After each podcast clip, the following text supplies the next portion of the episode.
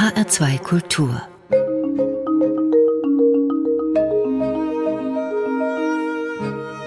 Doppelkopf Heute am Tisch mit Katrin Böning-Gäse, Gastgeberin ist Regina Oehler. Professor Katrin Böning-Gäse ist Biologin. Sie ist eine Forscherin, die gern das große Ganze im Blick hat und die es als ihren Auftrag betrachtet, sich für den Erhalt der Vielfalt einzusetzen, die dieses große Ganze ausmacht. Und ab und zu gönnt sie sich aber dann auch das Vergnügen, sich auf eine ganz bestimmte Tierklasse zu konzentrieren, nämlich auf die Vögel.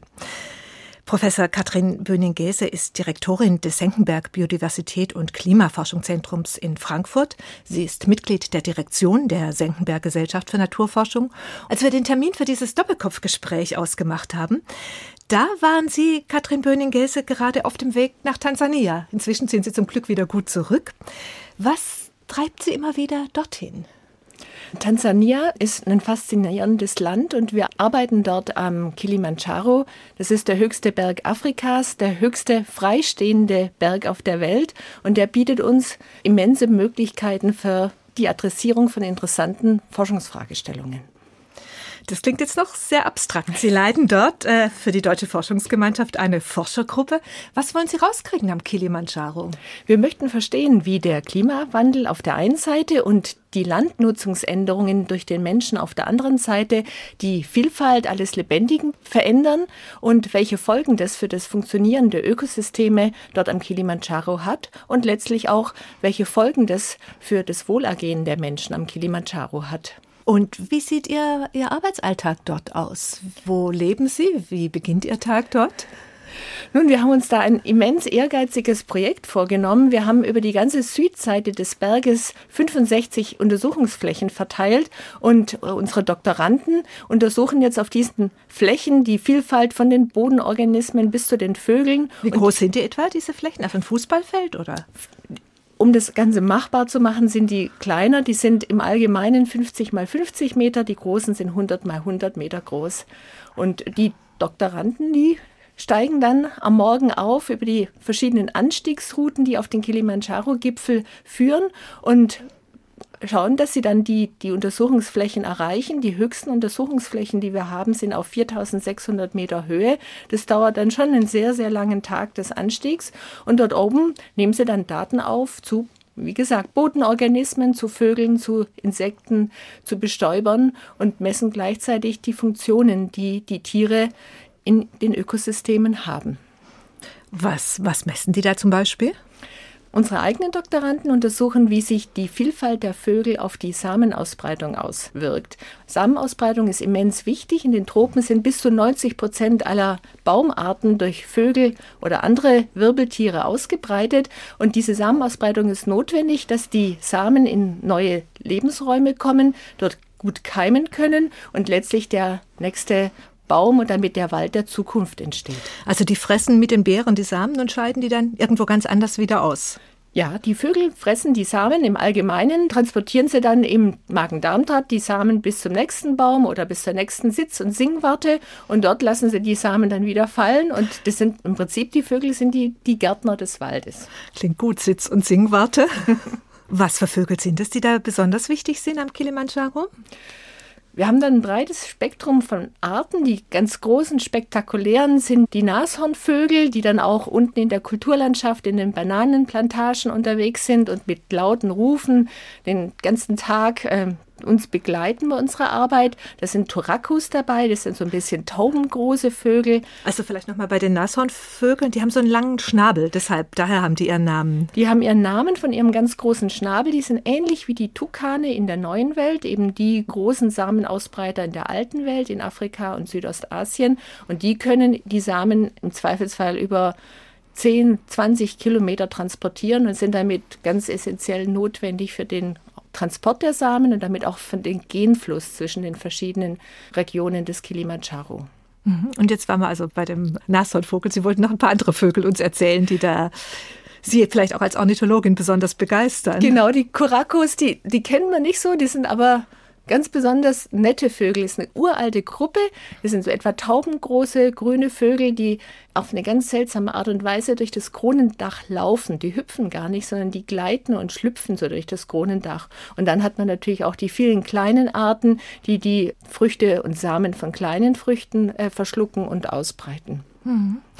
Warum engagiert sich jetzt die Deutsche Forschungsgemeinschaft am Kilimanjaro in, in Tansania, in Afrika. Das Besondere an diesen großen Bergen, an diesen großen Höhengradienten ist, dass man da im Prinzip die Welt in einem Mikrokosmos anschauen kann. Anstatt, wenn wir verstehen wollen, wie sich das Klima auf Artengemeinschaften auswirkt, anstatt da jetzt von den Tropen bis nach Skandinavien oder bis zum Nordkap zu gucken, können wir hier an dem Berg von den Füßen des Berges, der Savanne bis hoch ins ewige Eis unsere Untersuchungen durchführen. Und obwohl das dann für die Doktoranden natürlich ein riesiger Aufwand ist, die hohen Flächen zu erreichen, kann man das doch in viel weniger Aufwand erreichen, als wenn man zwischen den Tropen und dem Nordkap pendeln würde. Das heißt, dieser Höhengradient gibt uns alles an Klimabedingungen, was wir für unsere wissenschaftliche Fragestellung brauchen, von heiß und trocken bis kalt und unwirtlich.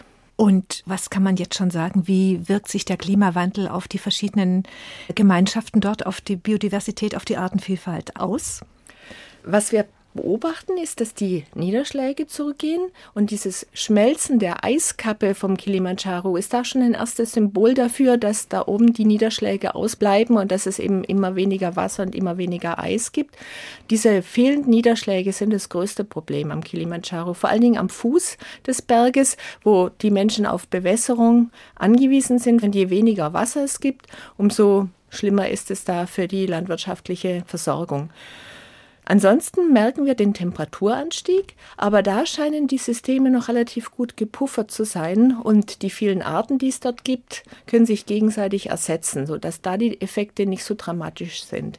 Die größten Effekte sehen wir vielleicht bei der zunehmenden Zahl der Feuer. In den oberen Regionen über dem Bergregenwald brennt es jetzt häufiger und es führt dazu, dass der Wald von oben angeknabbert wird sozusagen und dieser essentielle Waldgürtel, der wie so ein Kragen um den Kilimanjaro liegt, wird immer kleiner und dieser Wald ist eben auch ganz essentiell, um um Wasser einzufangen. Der melkt die Wolken, da fallen die Tropfen auf den Boden, so entstehen die großen Grundwasserspeicher auf dem Kilimanjaro, die dann wieder zur Bewässerung in den tieferen Lagen zur Verfügung stehen. Und dieser Verlust des Waldes ist das, was die größten Folgen für die Menschen am Kilimanjaro hat. Mhm. Sie forschen nicht nur in Afrika, Professor Katrin Böning-Gäse, sondern auch bei uns in Frankfurt vor der Haustür. Sie haben auch eine große Studie mitgemacht, äh, wo das Forschungszentrum in Friedberg war und wo es auch darum ging, wie Vögel als die Verbreiter von Samen sich, wie, wie sich mit dem Klimawandel das Zusammenspiel zwischen zum Beispiel Wald und Vögeln oder Gehölzen und Vögeln hier bei uns verändert. Was ist da im Zentrum des Interesses? Die Vögel sind auch bei uns wichtig als Samenausbreiter. Viele von unseren Bäumen und noch viel mehr von unseren Heckenarten haben fleischige Früchte, die wieder von Vögeln verschluckt und ausgebreitet werden. Und wir wollten wissen, wie unterschiedlich intensiv vom Menschen genutzte Landschaften sich auf die Vielfalt der Vögel und auf die Samenausbreitung auswirken. Und wir haben uns da Hecken gesucht, die direkt am Waldrand standen, wo wir dachten, da haben wir gute Versorgung mit Vögeln aus dem umstehenden Wald. Wir haben uns Hecken in Streuobstwiesen gesucht und wir haben uns Hecken in der offenen Kulturlandschaft gesucht und dann geguckt, wie nutzen die Vögel die Hecken und wie gut funktioniert die Samenausbreitung in den verschiedenen Heckentypen. Und was kam raus? Das Ergebnis war, dass erstaunlicherweise die Samenausbreitung in allen drei Heckentypen sehr gut funktioniert hat. Es war also gar nicht notwendig, dass die Hecken nah am Wald stehen, sondern die Vögel sind so mobil, dass sie auch die Hecken in den Streuobstwiesen und die Hecken in der Kulturlandschaft erreichen. Die wissen ganz genau, wo das Früchte hat und die tracken die Früchte, also die finden die Früchte, die verfolgen die Früchte und verteilen sich zu jeder Jahreszeit in der Landschaft neu, immer da, wo es Früchte hat. Und damit haben wir in der Kulturlandschaft eine stabile Samenausbreitung. Mhm, weil die Vögel so clever sich zur richtigen Zeit dann äh, die richtige Nahrung suchen. Die Vögel sind auf Früchte angewiesen. Die haben sicher Landkarten im Kopf, was wann wo fruchtet. Und mit dieser Landkarte sind sie unterwegs und finden die Früchte und fressen die. Ist ja ihre Nahrung, brauchen sie ja. Das heißt aber, die Agrarwüsten, die es ja in der Wetterau auch durchaus gibt, die spielen dafür erstmal keine große Rolle. Also die, die Vögel, die, die fliegen dann einfach ein Stück weiter. Solange die Hecken da sind, ist es gut wenn die Hecken verschwinden, weil die Agrarlandschaft komplett ausgeräumt sind, wenn man dann in der Wetterau diese riesigen Agrarwüsten hat, da gibt es dann keine Hecken und keine Vögel mehr. Das heißt, da muss schon noch eine gewisse Kleinräumigkeit der Landschaft da sein, da muss noch eine Struktur da sein, da müssen noch Hecken da sein, damit das funktioniert. Die Extreme konnten wir in unserer Untersuchung gar nicht testen, weil wir eben in diesen großen ausgeräumten Landschaften überhaupt keine Hecken mehr haben. Aber die kommen schon ein paar hundert Meter weit, die Vögel. Also die sind nicht darauf angewiesen, jetzt nur mal kurz zehn Meter zu überbrücken. Mhm. Wir haben jetzt über kleine Veränderungen geredet. Wenn es um den Verlust der Biodiversität geht, dann sind es ja eigentlich doch immer ganz dramatische Zahlen, die wir jetzt immer lesen und die wir auch so eingebläut bekommen, um so ein Gefühl dafür zu bekommen, was gerade eben passiert um uns rum, ohne dass wir es merken.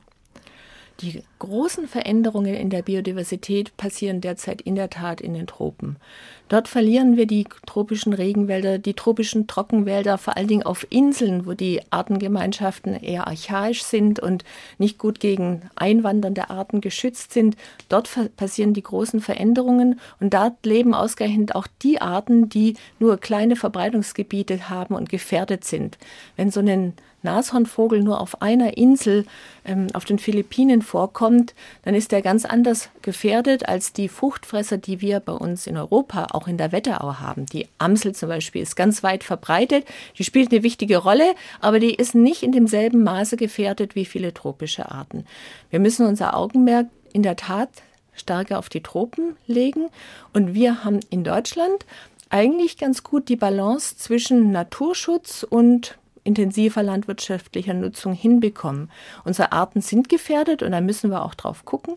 Aber insgesamt ist das System vielleicht durch die jahrhundertealte Erfahrung stabiler, als es jetzt derzeit in vielen Tropenregionen ist. Und was sind aktuelle Zahlen, wie die Biodiversität schmilzt und schwindet? Wie viele Arten verlieren wir, während wir uns unterhalten hier? Diese Zahlen sind immer nur Schätzungen, weil man versucht hochzurechnen, wie viele vor allen Dingen Insektenarten in tropischen Wäldern leben könnten. Viele von den Insektenarten sind noch gar nicht, also die meisten sind nicht mit dem Namen bekannt. Da kommt man nur mit so Bierdeckelrechnungen weiter und dann sind die Zahlen nicht wirklich belastbar. Und wir wissen, wie viel Prozent der Arten vom Aussterben bedroht sind. Bei den Vögeln sind es 12 Prozent aller Arten. Aber für diese riesen anderen Gruppen, zum Beispiel der Insekten, können wir solche Abschätzungen gar nicht wirklich treffen. Jetzt haben wir uns über Vögel unterhalten, die dadurch, dass sie Früchte fressen, Samen verbreiten, dafür sorgen, dass der Wald sich verjüngen kann, dass es Gebüsche und Hecken gibt. Es gibt da dieses schöne Wort der Ökosystem Dienstleistung, der Ökosystemleistung. Also da werden dann plötzlich äh, Lebewesen wie die Vögel zum Beispiel als Dienstleister im, im Ökosystem betrachtet. Und es wird auch berechnet, was bringen die uns an Wert mir kam das am Anfang ein bisschen sehr merkwürdig vor, als ich da das erste Mal so diesen Blick auf, auf die, die Vielfalt des Lebendigen äh, mitbekommen habe. Wie sehen Sie das? Die Vögel sind in der Tat ganz wichtige Dienstleister. Sie leisten eben für die Pflanzen den Dienst der Samenausbreitung und machen das dadurch möglich, dass die Pflanzen regenerieren können und dass der Wald regenerieren kann. Und damit bleiben die Wälder erhalten und wir Menschen nutzen dann die Wälder für Bauholz, für Medizinalpflanzen, für Honig und so weiter. Das heißt, die Vögel leisten den Dienst für die Pflanzen und die Wälder dann wieder den Dienst für die Menschen. Das sind die sogenannten regulierenden Ökosystemdienstleistungen, die Vögel als Samenausbreiter, auch als Bestäuber oder für die biologische Schädlingsbekämpfung leisten können. Weil nämlich im Frühjahr die Vögel sich hauptsächlich von Insekten ernähren und nicht eben von Beeren, weil es sie noch nicht gibt. Das ist richtig. Da haben wir aber auch wieder eine eher europäische oder mitteleuropäische Perspektive. In den Tropen ist ein viel größerer Anteil der Arten äh, sind Früchtefresser und bei uns ist vielleicht 60 Prozent der Gehölzarten und Baumarten auf Vögel als Samenausbreiter angewiesen. In den Tropen sind es über 90 Prozent. Da ist eine viel größere Abhängigkeit, die die Bäume von ihren ja, tierischen Dienstleistern letztlich haben. Dieser Begriff Dienstleister, einerseits denke ich, soll er uns ins Bewusstsein rufen, wie sehr wir von der Natur um uns herum, wir sind ein Teil dieser Natur und wir sind auch auf diese Natur um uns herum angewiesen. Auf der anderen Seite klingt es auch so ein bisschen nach einer Ökonomisierung der vielen Zusammenhänge. diese Herausforderung, dass wir nicht alles in Zahlen und alles in Euro und Dollar messen können, das schwingt da auf jeden Fall ganz stark mit. Jetzt den Beitrag der Vögel für die Regeneration der Wälder wirklich in Euro zu fassen, das ist eine sehr große Herausforderung und wird wahrscheinlich dem Ganzen auch nicht wirklich gerecht. Menschen haben zur Vielfalt eine ganz unterschiedliche Beziehung. Und auf der einen Seite brauchen wir die Vögel als regulierende Organismen für die Samenausbreitung und die Regeneration. Aber wir haben als Menschen auch auf ganz andere Arten und Weisen einen Bezug zur Natur. Uns macht es was aus, wenn die Nashornvögel auf den Philippinen aussterben.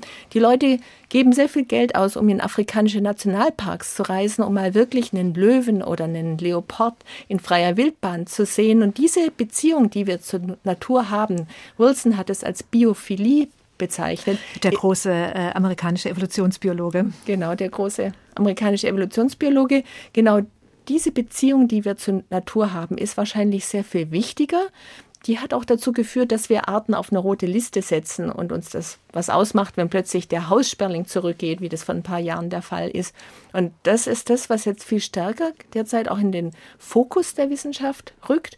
Und wir erweitern diese Forschung zur Biologie eben um Forschung mit Sozialwissenschaftlern, wo wir versuchen, die Beziehungen, die Menschen zur Natur haben, auch zu erfassen und in ihrer ganzen Komplexität greifen zu können. Und da gibt es dann auch äh, diesen schönen Fachbegriff schon dafür, der Cultural Ecosystem Services, also der kulturellen Ökosystemdienstleistungen, die uns zum Beispiel eben dann die Elefanten oder, oder Löwen bieten. Genau, der Fachbegriff ist kulturelle Ökosystemdienstleistungen gewesen. Gerade wächst auch das Bewusstsein, dass es sich da einfach um nicht materielle Dienstleistungen handelt. Und ähm, da es eine Riesenvielfalt. Es die Dienstleistung des mich Erfreuens, oder wie verstehe ich die das? Die Dienstleistung des mich Erfreuens, die Dienstleistung, dass ich mich in der Natur erhole, wenn die Leute im Stadtpark spazieren gehen nach der Arbeit oder am Wochenende im Taunus unterwegs sind. Diese Erholung in der Natur gehört da dazu. Da gehört auch der Bezug zur Natur dazu, dass man den Anblick des Altkönigs sehen möchte, ohne dass da irgendwelche Windkrafträder auf dem Gipfel stehen. Also auch dieser ästhetische Bezug zur Natur gehört dazu. Bei vielen Naturvölkern dann auch so ein sehr intimer Bezug zur Natur, die die Natur als Mutter Erde empfinden und da dann eine spirituelle Beziehung zur Natur haben oder auch der Begriff der Heimat, der eigentlich gerade wieder aktuell wird, weil wir eine Verortung brauchen, weil wir einen Bezug zu unserem Umfeld brauchen und der Bezug zur Natur der Heimat spielt eine immer größere Rolle. Sie brauchen nur die Werbung angucken, wie oft damit Landschafts Symbolen, mit Tieren geworben wird. Ja, und wir nehmen uns jetzt Zeit für eine ganz andere Art der kulturellen Dienstleistung. Wir hören uns nämlich jetzt Musik an, die Sie ausgesucht haben, Katrin Böning-Gäse, für diese Sendung heute. Und den Anfang machen The Mamas and the Papas. Was hören wir von Ihnen? Wir hören California Dreaming.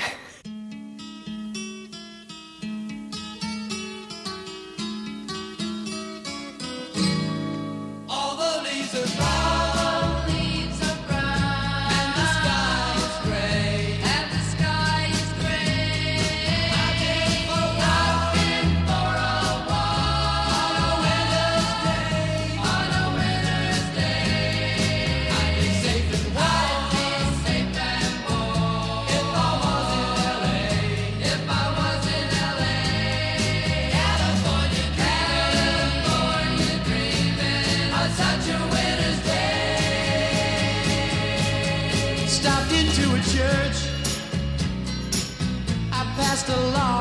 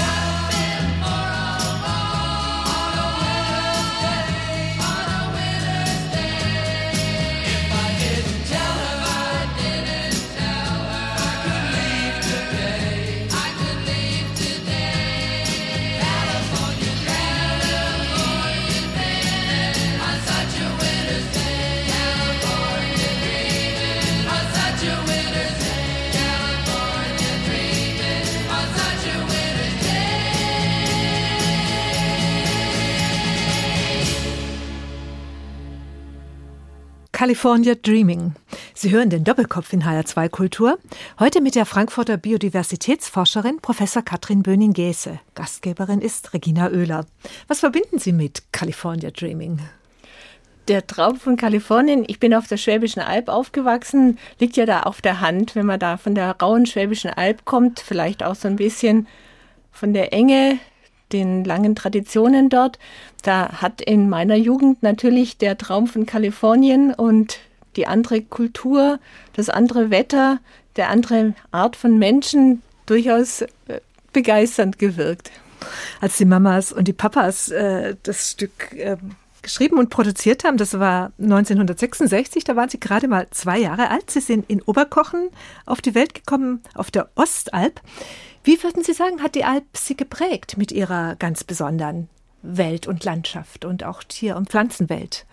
Die Schwäbische Alb ist ein fantastisches Mittelgebirge. Das ist alles Kalk und das bedeutet, dass es da sehr artenreich ist, auch sehr trocken ist. Es gibt eine sehr vielfältige Pflanzenwelt, große Buchenwälder, Magerrasen mit einzelnen Wacholderbüschen. Es gibt Schafherden, die da noch unterwegs sind, also eine sehr ursprüngliche Landnutzung. Dort ist auch in der Zwischenzeit vieles unter Naturschutz. Das sind wertvolle Standorte und dort aufzuwachsen, prägt einen natürlich von den Landschaften her, aber auch von der Diversität, die dort zu finden ist. Das ist unglaublich, wenn man da eine Wiese sieht, weiß man erst, was Artenreichtum bedeutet. Diese langfristig durch Schafbeweidung genutzten äh, Wiesen, ich habe vorhin den Begriff Magerrasen verwendet, den haben die Schafe und die weidenden Tiere über Jahrhunderte die Nährstoffe entzogen. Aber der Vorteil war davon, dass sich dann eben auch Arten, Pflanzenarten durchsetzen konnten, die nicht so konkurrenzstark sind von der Silberdistel, die sich eben mit Stacheln gegen die äh, fressenden Schafe wehrt, oder die Enziane oder die Orchideen. Und das ist eine Vielfalt, die, das ist nicht einfach, die zu erhalten, wenn man da die Wiesen düngt und damit eben auch ähm, mehr Gras dann letztlich zur Verfügung hat, verliert man die Artenvielfalt. Da, da werden dann diese an äh, harte Bedingungen angepassten Pflanzenarten einfach überwachsen. Überwuchert, haben, haben keine Chance mehr. Hat Natur eine Rolle, eine große Rolle gespielt für Sie als Kind? Ich war als Kind sehr breit interessiert. Mich hat sowohl die Landschaft und die Geologie der Landschaft beschäftigt, als auch die Natur, die Vögel, die Pflanzen. Mich hat damals vor allen Dingen die Höhlenforschung interessiert. Ich war als Jugendliche in einem Höhlenverein unterwegs und wir waren jedes Wochenende irgendwo auf der Schwäbischen Alb und haben dann die Höhlen der Schwäbischen Alb erforscht bis hin zu den extremeren Höhlen, wo man dann eben nur mit Taucheranzug und Atemgerät reinkam. Hui. Machen Sie das jetzt auch noch? Das habe ich dann im Studium aufgegeben, als ich festgestellt habe, dass die Vielfalt unter Tage nicht so groß ist wie die Vielfalt auf, auf der Erdoberfläche. Und ich habe dann im Studium angefangen, eher zu klettern und in die Berge zu gehen. Das fand ich dann noch spannender, als unter der Erde zu sein.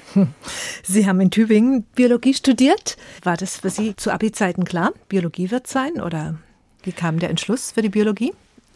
Mich hat schon immer das Lebendige interessiert. Ich habe eine Weile geschwankt zwischen Medizin und Biologie, habe mich dann aber für Biologie entschieden, bin da auch sehr froh darüber, weil das einem einen größeren Zugang zu einen vielfältigeren Zugang ermöglicht. Die Medizin ist ja sehr stark eingeschränkt in den Fragestellungen, die in medizinischer Forschung behandelt werden. In der Biologie kann man alles bearbeiten, von den Bodenorganismen bis zur kulturellen Diversität und äh, kulturellen Ökosystemdienstleistungen. Ich habe nachgelesen, Sie haben Ihre Diplomarbeit über zwei Weißstorchpaare in Oberschwaben geschrieben. Das fand ich auch sehr spannend, die sich sehr unterschiedlich ernährt haben. Die einen mehr von Mäusen und die anderen mehr von Regenwürmern. Damals hat man in Oberschwaben wieder angefangen, die Weißstörche auszuwildern. Die waren da verloren gegangen, sind lokal ausgestorben. Und dann wollte man wissen, ob überhaupt die Nahrungsgrundlage für die Störche gegeben ist. Und wir hatten auf der einen Seite Paare, die hatten kaum Wiesen um ihr Nest rum, die mussten sich tatsächlich notgedrungen von Regenwürmern ernähren. Und andere Paare, die hatten großflächige Wiesen um ihr Nest rum, die konnten dann auf Frösche, aber auch in großem Maße auf Mäuse zurückgreifen. Das heißt, man hat da gesehen, dass im Prinzip die Wiesen das Wesentliche ist und dass man naturnahe Wiesen in der Nähe der Horste erhalten muss, wenn man die Weißstorchbestände weiter stabilisieren möchte. Mhm. Sie sind dann über viele Stationen erst als Professorin nach Mainz gekommen und dann 2010 nach Frankfurt als Professorin an die Goethe-Universität und Direktorin des Senckenberg Biodiversität und Klimaforschungszentrums. Ja, wenn Sie die Diversität, die Biodiversität von der Alp mit der von Frankfurt vergleichen, ist das erstmal so ein bisschen ein Schock. Frankfurt ist anders als die Schwäbische Alb. Da wirkt sich tatsächlich der Untergrund aus. Ob man Kalk hat oder keinen Kalk hat, macht einen großen Unterschied. Aber Frankfurt hat durchaus Vorteile. Wir haben hier die großen Flüsse, wir haben den Main, wir haben den Rhein ganz in der Nähe und der hat mit seinen großen Auswäldern durchaus auch eine große Vielfalt. Das größte hessische Naturschutzgebiet ist ja der Kühkopf, auch nicht weit von hier, mit fantastischen alten Auwäldern. Sowas sucht man natürlich auf der Schwäbischen Alb mit seinen trockenen Karstböden vergebens. Und dann hat man auch wunderschöne Regionen im Odenwald, im Vordertaunus, im Mittelrheintal eine großen Gradienten mit den Nord- und Südhängen, was durchaus auch spannend ist. Sie leben mit Ihrer Familie mitten in Frankfurt. Wie geht es Ihnen als Ornithologin da? Was gibt es da zu sehen an Vögeln, die Ihnen nahe sind? Wir wohnen in Frankfurt, am nördlichen Stadtrand von Frankfurt und erstaunlicherweise haben wir tatsächlich im Garten gelegentlich den Eisvogel und große Diversität an Arten und wir sehen den Eisvogel sehen Sie da? Wir haben wow. den Eisvogel gelegentlich im Garten, genau. Und wir sehen von unserem Garten aus die Wanderfalken, die oben auf dem Turm des Fernheitswerkes brüten. Das heißt, wo die anderen Leute eine Hecke pflanzen, weil sie den Turm nicht sehen möchten, haben wir das Spektiv stehen, sodass wir immer gucken, wie es den Wanderfalken geht und ob die Junge dieses Jahr schon durchgekommen sind.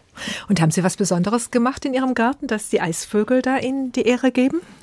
Wir haben den Vorteil, dass wir direkt am Urselbach sind. Und wenn die Nidda sozusagen voll ist mit Eisvögeln und die Reviere dort überfüllt sind, dann weichen die auch auf den Urselbach aus. Und damit kann man dann so ein paar Nachwuchs-Eisvögel, die versuchen, neue Reviere zu etablieren, dann ab und zu im Garten. Ähm, ansonsten haben wir uns bemüht, aus unseren wissenschaftlichen Studien zu lernen und im Garten dann auch Büsche anzupflanzen, die viele Beeren haben, die dann die Vögel anziehen oder auch blühende Pflanzen anzupflanzen, wo viele Bienen und andere Bestäuber kommen. Also wir haben versucht, aus ähm, den Studien in der Wetterau zu lernen und zu gucken, welche Arten sind es, die besonders wichtig für Vögel sind. Und welche sind es zum Beispiel? Polunder ist eine ganz tolle Art, aber auch der Weißdorn, das Pfaffenhütchen, das sind alles Arten, die eben Früchte haben, Beeren haben, kleine Beeren haben, die auch Vögel, die nicht so die riesigen Schnabelgrößen haben wie die Nashornvögel in Afrika, gut schlucken können. Sie haben sich auch beteiligt, Professor Katrin Böning-Gese, einer ganz großen Langzeitstudie, wo es um die Einflüsse des Klimawandels auf die Tier- und Pflanzenwelt in Europa ging, wo Sie beobachtet haben, wie, wie sich die Tier- und Pflanzenwelt in Deutschland in den letzten Jahren verändert hat. Die Ergebnisse der Arbeit sind gerade in Nature Ecology and Evolution veröffentlicht worden. Und da zeigt sich ein deutlicher Wandel. Sie sagen, es sind sehr viel mehr wärmeliebende Tier- und Pflanzenarten, die zu uns kommen und die mehr Kälteliebenden aus dem Norden nehmen ab. Spüren Sie davon auch schon was im Garten? Im Garten merken wir nicht so richtig viel davon. Vielleicht am ehesten sieht man das daran, dass die Taubenschwänzchen zugenommen haben. Das sind kleine Schwärmer, die zum Beispiel in den Geranien oder so unterwegs sind und die manche Leute auf den ersten Blick für Kolibris halten. Das ist eine typische eher südländische Art, die jetzt häufiger wird und die eben damit auch in den Gärten immer mehr sichtbar ist. Ansonsten waren die Ergebnisse dieser Studie ja schon, ja, ich weiß nicht, ob man sagen soll, ein weiterer Weckruf, denn ich denke, aufgewacht sind wir alle, aber die zeigen doch auch, dass über den relativ kurzen Beobachtungszeitraum es schon deutliche Veränderungen gibt. Wir müssen nicht nur auf den Klimawandel schauen, der in der Zukunft stattfindet. Wir haben jetzt seit etwa 1980 Veränderungen in den Temperaturen und in unseren Langzeitdatenreihen sehen wir da die Signale davon schon. Wir sehen eben, dass diese wärmeliebenden südländischen Arten zunehmen. Wir sehen, dass die nördlichen, kälteliebenden Arten abnehmen. Und vor allen Dingen, was wir sehen, ist, dass dieser Effekt flächendeckend ist. Der reicht über ganz Mitteleuropa, während die Veränderungen in der Landnutzung, die uns über viele Jahrzehnte so stark beschäftigt haben, da sind wir schon leider auf einem sehr niedrigen Niveau. Die Landschaft ist schon stark verändert. Ausgeräumt? Ausgeräumt. Oder zubetoniert auch noch dabei? Genau, mehr Straßen, mehr Parkplätze, mehr Häuser überall. Die Landnutzung wird intensiver, die Hecken verschwinden, Feuchtgebiete verschwinden. Das ist in der Tat ein Problem und das ist weiterhin ein Problem, aber das Problem ist eher lokal, da wo es eben dann passiert, wo ein Feuchtgebiet verschwindet.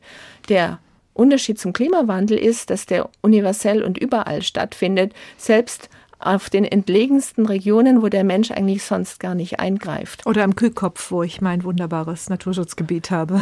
Wir können auch in den Naturschutzgebieten nicht verhindern, dass die dem Klimawandel unterworfen sind. Das heißt, wir müssen da auch im Naturschutz umdenken und feststellen, dass wir die Natur, die wir in den Naturschutzgebieten schützen möchten, dass wir nicht festhalten können, sondern dass neue Arten dazukommen, dass aber auch Arten verschwinden und dass wir da neu drüber nachdenken müssen, wie wir Naturschutzgebiete sehen. Und erstmal klingt es ja wunderbar. Also wir hier im Raum Frankfurt, im Rhein-Main-Gebiet, wir bekommen noch mehr Tierarten, noch mehr Pflanzenarten. Aber Sie sagen, im Endeffekt geht die Rechnung nicht auf, dass die Biodiversität bei uns zunimmt.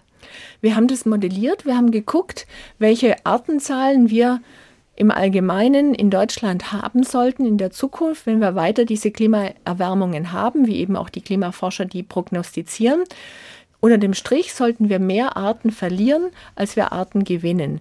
Der Grund ist, dass wir eben so eine Zeitverschiebung haben. Neue Arten breiten sich schnell aus und es dauert eine Weile, bis eine Art, die sich hier etabliert hat, ausgestorben ist, sodass wir jetzt gerade von diesen neuen Arten profitieren und diese nördlichen, kälteliebenden Arten noch nicht verloren haben. Aber die Modelle sind eindeutig, längerfristig bis Ende des Jahrhunderts sollte die Artenzahl zurückgehen. Und um welche Tier- und Pflanzenarten machen Sie sich besonders Sorgen? Wir verlieren vor allen Dingen die Arten, die an kühle Lebensräume, auch an Wiesen angepasst sind. Viele von den Arten, die abnehmen, sind typische Wiesenbrüder wie die Uferschnepfe oder Wasservogelarten wie die Krickente, die eben in Skandinavien eher zu Hause sind. Wir kriegen eher trockene und offene Lebensräume und verlieren die Arten von den Feuchtwiesen. Das sind nicht so schöne Prognosen. Ja, sie sind nicht schön, aber auf der anderen Seite zeigen eben auch die Untersuchungen über den Wert der Vielfalt, solange wir eben dann durch Heckenpflanzprogramme in Hessen unsere Vielfalt aufrechterhalten. Solange da Hecken sind mit früchtetragenden Beeren, kommen die Vögel, die können sich anpassen. Wir haben ein breites Spektrum an Vögeln. Das heißt, die Samenausbreitung funktioniert und die Ökosysteme funktionieren. Also wir haben Redundanz in unseren Systemen, Versicherungen in unseren Systemen. So, wenn wir dann eben auf der einen Seite eine reichhaltige Kulturlandschaft haben, dann steckt diese Kulturlandschaft auch den Klimawandel weg. Oder wenn wir genug Naturschutzgebiete haben, dann können sie die Arten auch bei uns in der Kulturlandschaft ausbreiten. Wir können von Süden die neuen Arten bekommen. Die nördlichen Arten können nach Norden abwandern. Wenn wir solche Naturschutzgebiete haben, wenn wir Korridore haben entlang der Flüsse, wenn wir Trittsteine haben, wenn die Landschaft durchlässig ist, dann kann die auch die Veränderungen abpuffern. Wir können also mit unserer Art, wie wir die Landwirtschaft machen, wie wir unsere Landnutzung machen, wie wir Naturschutzgebiete anlegen, eben auch die Veränderungen des Klimawandels bis zu einem bestimmten Punkt abpuffern. Also die Mühe lohnt sich, sagen Sie. Die Mühe lohnt sich. Und wir hören uns jetzt eine ganz wunderbare Musik an, die Sie mitgebracht haben, Katrin Böning-Gäse. Was erwartet uns als nächstes für eine Musikfarbe? Als nächstes hören wir von Johann Sebastian Bach die Solo-Suite Nummer 1, den ersten Satz, die Prälude. Und zwar gespielt von Pablo Casals. Sie haben uns die CD mitgebracht mit ihm. Was verbinden Sie mit dieser Musik? Casals hat vielleicht wie kein anderer das geschafft, so diese dunkle Tönung einzufangen und die Musik von Bach, die ja eigentlich uralt ist, in einer Art zu interpretieren, dass sie vollständig modern ist und eigentlich gar nicht wie ein altes Bachstück klingt, sondern wie ein ganz komplett modernes Musikstück.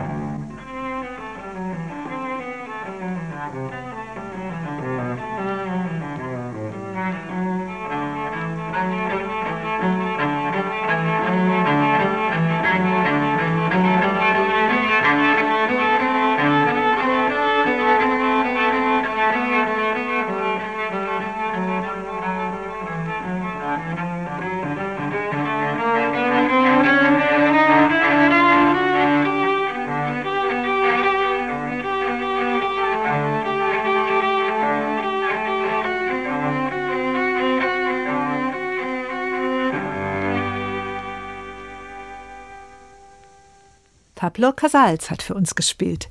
Sie hören den Doppelkopf in HR2 Kultur. Heute mit der Biologin Katrin Böning-Gese, Direktorin des Biodiversität und Klimaforschungszentrums und Mitglied der Direktion der Senckenberg Gesellschaft für Naturforschung. Was macht für Sie, Katrin Böning-Gese, das Besondere an Senckenberg aus? Für mich ist das Besondere, dass Senckenberg nicht nur ein Museum ist oder nicht nur eine Forschungseinrichtung ist, sondern drei wesentliche Komponenten miteinander verbindet. Es ist einmal ein großes, sehr erfolgreiches Forschungsinstitut. Dann hat es die Sammlungen, das sind mit fast 40 Millionen Objekten die fünftgrößten Sammlungen der Welt. Und auf der anderen Seite hat es in der Zwischenzeit vier Museen, mit denen diese Forschungsergebnisse der Öffentlichkeit vermittelt werden kann. Das heißt, also von der Basis, also von den Objekten über die Forschung bis zur Vermittlung, wird die komplette Brücke geschlagen. Und das ist was, was im Prinzip kaum eine andere Institution leisten kann. Und die Museen, die sind in Frankfurt? Die Museen sind in Frankfurt, in Görlitz, in Dresden und seit neuestem auch in Tübingen. Seit 2017 ist das Zentrum für Human Evolution and Paleo Environment dazugekommen als siebtes Senckenberg-Institut und das hat auch ein kleines, aber sehr schönes Museum in Tübingen mitgebracht. Und das Ganze basiert ja auf, auf einer Stiftung. Senckenberg ist eine bürgerliche Stiftung. Da haben sich vor 200 Jahren die Honoratioren der Stadt zusammengesetzt und gesagt, sie gründen jetzt eine naturforschende Gesellschaft Interessanterweise damals auch schon mit dem gleichen Auftrag, Forschung durchzuführen und zu vermitteln und die Forschungsobjekte zu äh, sammeln. Und auf der Basis von dieser Bürgergesellschaft ist das heutige Senckenberg entstanden. Schon was ganz Besonderes. Diese Kombination aus Bürgergesellschaft und in der Zwischenzeit erhalten wir ja sehr dankenswerterweise von Hessen auf der einen Seite und vom Bund auf der anderen Seite auch große Förder, Mittel, um eben auch die wissenschaftliche Forschung bei Senckenberg zu verankern. Diese Kombination aus Bürgergesellschaft und öffentlich-rechtlich gefördertem Forschungsbetrieb, das ist das Besondere von Senckenberg. Sie sind Direktorin des Senckenberg Biodiversität und Klimaforschungszentrums. Und wenn man sich anschaut, wer alles arbeitet in Ihren Forschungsgruppen dort, dann habe ich den Eindruck, das ist eigentlich auch schon ein ganz gutes Beispiel für Diversität, Ihr Institut. Das Senckenberg Biodiversität und Klimaforschungszentrum wurde genau mit der Idee gegründet, dass man von der Geologie über die biologische Forschung bis hin zur Zusammenarbeit mit den Sozialwissenschaftlern das ganze Spektrum abdeckt. Diesen Einfluss des Klimawandels auf die Artenvielfalt und umgekehrt den Einfluss der Artenvielfalt auf das Klima kann man nur wirklich verstehen, wenn man auch in die Zeit zurückblickt, in geologische Zeiträume. Deswegen sind bei uns im Institut auch Geologen und Geografen. Aber auf der anderen Seite müssen diese Forschungsergebnisse eben auch in der Bevölkerung oder beim Menschen wirken können. Wenn wir Handlungsoptionen aufzeigen, Managementempfehlungen geben möchten, dann müssen wir da auch mit Sozialwissenschaftlern zusammenarbeiten, die eine andere Perspektive haben und die den Horizont erweitern. Und wir haben versucht, in dem Zentrum eben diese ganzen Komponenten interdisziplinär abzubilden. Und Sie forschen nicht nur auf anderen Kontinenten, sondern Sie haben auch Mitarbeiterinnen und Mitarbeiter hier in Frankfurt, die aus vielen anderen Ländern kommen. Unser Anteil von ausländischen Doktoranden, von Postdoktoranden ist sehr hoch. Wir haben in der Arbeitsgruppe mal zwischenzeitlich 25 verschiedene Nationen gehabt, von Pakistan bis Ecuador, von Tansania bis England. Und das ist auch eine sehr spannende Sache, weil verschiedene Kulturen verschiedene Wege haben, verschiedenes Wissen haben, sodass das auch was ist, was unsere Forschung wirklich besser macht. Wie sehen Sie das, Katrin Böning-Gese? sind wir in unserem menschgemachten Zeitalter gelandet? Von meiner Perspektive aus ja. Der Mensch hat in der Zwischenzeit so massiven Einfluss auf das Erdsystem, dass wir wirklich von einem Anthropozän sprechen können. Die Geologen streiten sich gerade, wann der Zeitpunkt war, wann das Anthropozän angefangen hat. Das ist eine relativ akademische Fragestellung.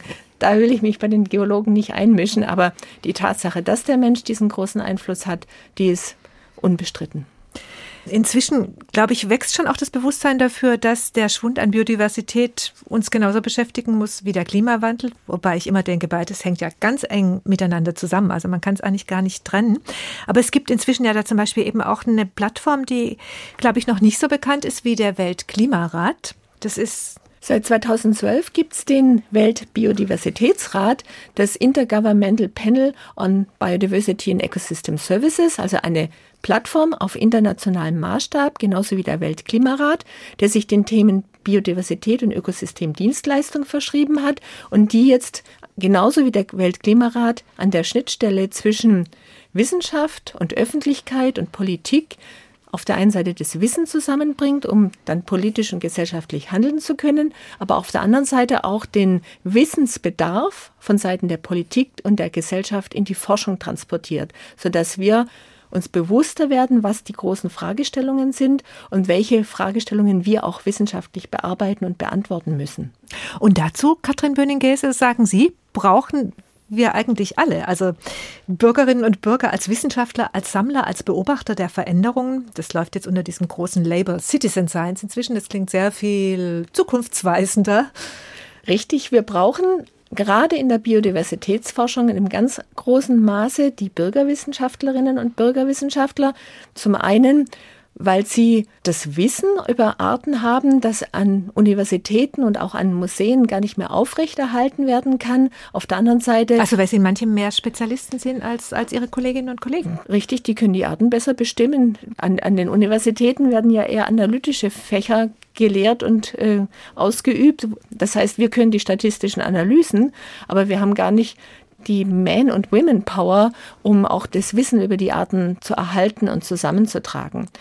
Und auf der anderen Seite brauchen wir auch noch andere Arten von Zugang zu Wissen. Wir wissen, dass gerade in den Tropen, zum Beispiel am Kilimanjaro, die Menschen, die dort leben, die dort seit Jahrhunderten leben, ein immenses Wissen über die verschiedenen Pflanzenarten haben und wissen, welche Pflanze man für welche Krankheit, für welche Tierkrankheit verwendet.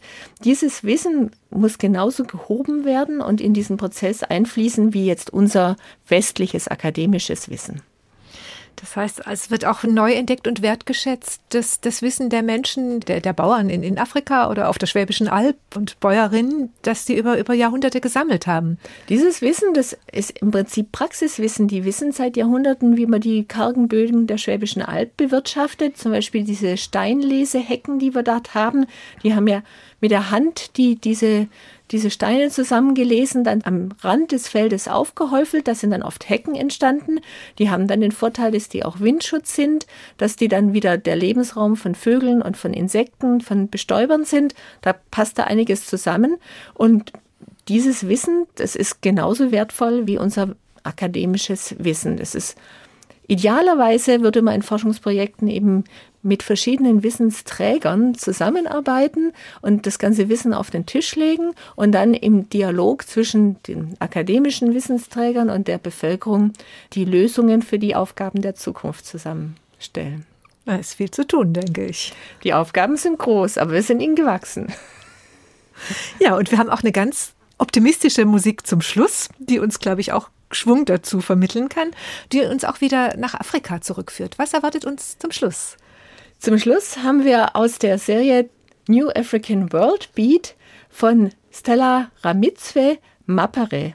Das ist für mich immer die Musik, die die Stimmung in Afrika einfängt, wenn ich dann eben an den Kilimanjaro reise, da ist ein anderes Lebensgefühl und das ist gar nicht so zu greifen, am besten vielleicht über die Musik zu greifen. Und das Lied ist, finde ich, ein, ein, schönes Sinnbild dafür. Und wenn Sie es trotzdem versuchen zu beschreiben, dieses andere Lebensgefühl? Das hat eine sehr positive Weltanschauung und auch eine immense Resilienz auch gegen eigentlich widrigste Lebensumstände. Also so eine Widerstandskraft. Eine, eine Robustheit und eine Weisheit und eine, eine Kraft, und eine Verwurzelung, die wir vielleicht in unserer Gesellschaft, in unserem Leben entweder nie hatten oder verloren haben. Professor Katrin Böning-Gelse, ganz, ganz herzlichen Dank für dieses Doppelkopfgespräch. Als Gastgeberin verabschiedet sich Regina Oehler.